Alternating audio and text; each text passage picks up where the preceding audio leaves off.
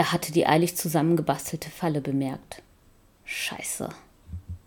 Der Schuss und der Tumult, der draußen zu hören war, ließ jedoch darauf schließen, dass seine Gefolgschaft nicht die gleiche Geistesgegenwart besessen hatte. Das war gut. Mit einem könnten sie fertig werden, dachte Theo. Schweren Schrittes stapfte der Hühner auf sie zu. Theo schluckte. Es gab keinen Plan B.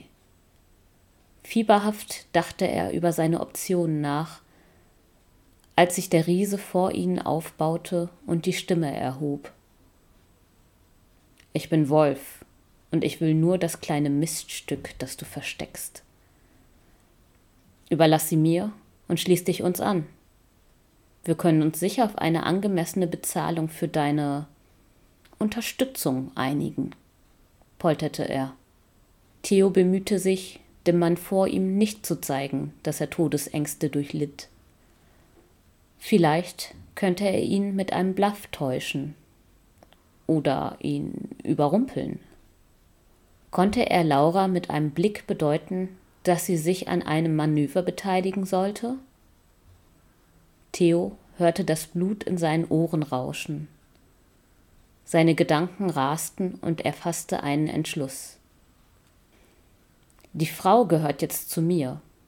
An deiner Stelle würde ich mich schleunigst vom Acker machen, bevor der Rest meiner Crew hier auftaucht und dich und deine halluzinierten Freunde da draußen ins Jenseits befördert presste er hervor und bemühte sich, das Zittern in seiner Stimme zu verbergen. Für einen Moment glaubte Theo, sein Gegenüber habe ihm das Märchen geglaubt, denn er runzelte die Stirn und schien einen Augenblick nachzudenken. Als er dann jedoch in schallendes Gelächter ausbrach, erstarb Theos Hoffnung so schnell, wie sie aufgeflammt war, und er sah sich erneut mit der Ausweglosigkeit seiner Situation konfrontiert. Wolf trat einige Schritte näher heran. Seine Stimme klang bedrohlich, als er knurrte Netter Versuch, Bürschchen. Die mickrigen Vorräte, die ich hier sehe, lassen keinen Zweifel daran, dass ihr beide Mutterseelen allein seid. Er hob seinen Säbel. Die lange Klinge glänzte im bunten Licht, das durch die Kirchenfenster hereinfiel.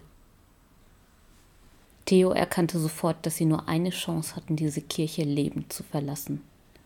Er folgte seinem Instinkt, ignorierte Lauras fassungsloses Gesicht und hob die Hände, um seine Kapitulation zu verdeutlichen.